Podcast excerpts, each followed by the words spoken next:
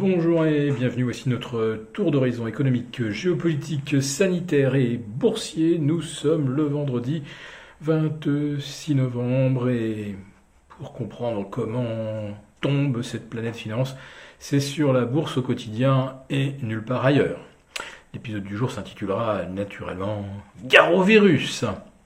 Oui, parce que c'est euh, l'émergence d'un nouveau variant contenant de nombreuses mutations qui pourraient euh, lui faire euh, traverser le bouclier vaccinal mis en place depuis un an, le faire traverser très facilement parce qu'effectivement, euh, la première mouture de thérapie ARN ciblait la souche Wuhan, et si on a affaire à quelque chose de très différent par rapport au Delta, qui déjà a démontré qu'il arrivait à contourner assez facilement la, couverture vaccinale, eh bien, euh, on pourrait se retrouver euh, confronté à un nouveau scénario cauchemar euh, de fermeture des espaces aériens, de mesures de reconfinement. Alors pour ce qui est de la fermeture des espaces aériens, ça c'est déjà fait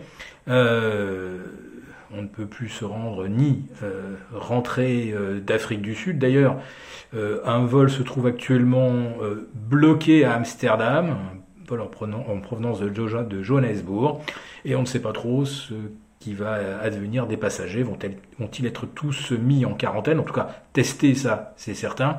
Mis en quarantaine, on verra bien. Alors, nous avons attendu l'ouverture de Wall Street, évidemment, pour enregistrer ce flash, pour voir si on assistait à une catastrophe comparable à celle du 22 février 2020. C'est vrai que quand on a vu le CAC 40 perdre jusqu'à 5% ce matin, euh, plus lourde correction en effet depuis maintenant 18 mois, on pouvait se demander si on n'allait pas revivre le même cauchemar euh, qu'il y a un an et demi. Euh, bon, heureusement, je vous rassure tout de suite, à Wall Street, le Dow Jones perd, allez, un gros 2%, le S&P 500, 1,5%, et le Nasdaq à peine, à peine moins 1%. Alors c'est vrai que le Nasdaq, mécaniquement, profite de la détente des taux, et aux États-Unis, le rendement du... Euh, du T-Bond de 2031 euh, chute de moins 12 points. On est revenu à 1,52. Donc là, ça rassure. Puis on se dit que dans un contexte où euh, un virus euh, viendrait menacer de ralentir l'économie, euh, la Fed va certainement annoncer la suspension de son tapering, alors que Goldman Sachs écrivait il y a 48 heures, bien au contraire, que face à une croissance qui se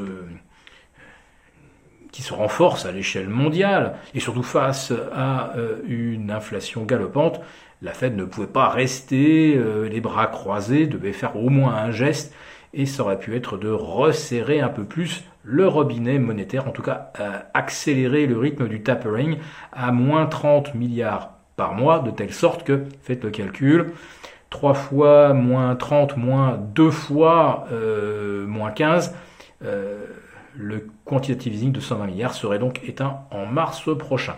Donc là, on commence déjà à, euh, anticiper que le tapering euh, sera peut-être rapidement euh, mis, mis de côté. Voilà. du côté du VIX, la jauge du, du stress, alors là, on a assisté à une embardée de plus 50% ce matin. Le VIX euh, en transaction électronique a atteint 27,5. Actuellement, il est à 26. Ça fait pas tout à fait 40%, mais là, 40% depuis plusieurs heures, c'est quand même un petit peu le pivot entre 36, 40, 44. Donc pour l'instant, les indices US, ils résistent, je dirais, remarquablement bien. Et le CAC 40, tant bien que mal, se maintient lui au-dessus des 6008 sa position serait certainement affaiblie euh, en cas de recul vers les 6007. On les a frôlés d'ailleurs ce matin et en préouverture, euh, on a effectivement testé cette zone qui correspond à un, ancien gap.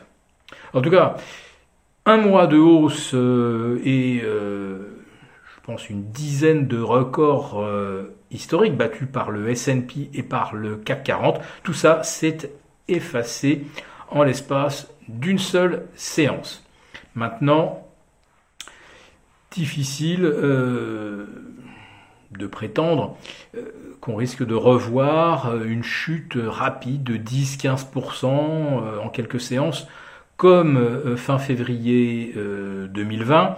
Les circonstances, en effet, ne sont tout de même pas les mêmes. On connaît quand même mieux le coronavirus qu'il y a un an. il y a des moyens on va dire, euh, sanitaire, euh, d'enrayer une, propagation rapide. Donc, euh, soyons tout de même un petit peu optimistes. Néanmoins, cette, ce signe noir tombe au plus mauvais moment, parce que fondamentalement, nous sommes à 5% d'inflation aux États-Unis, on le sait depuis donc mercredi, c'est l'indice PCE. D'autres jauges d'inflation nous donnent 6%. Euh, on anticipe au moins 5 d'ici la fin de l'année en Allemagne. Donc là, euh, une inflation aussi euh, brutale, rugissante, on n'a pas connu ça depuis les années 90. Et dans les années 90, on connaissait bien la réponse des banques centrales. Elles montaient les taux à peu près à la même vitesse que l'inflation.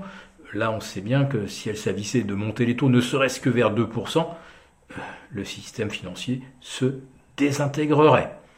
Voilà, donc euh, on risque, on risque d'avoir euh, dans un premier temps moins de croissance, de l'inflation. Ça s'appelle donc de la stagflation. Et ça, franchement, ce n'est quand même pas la meilleure équation pour les marchés. Donc, prudence.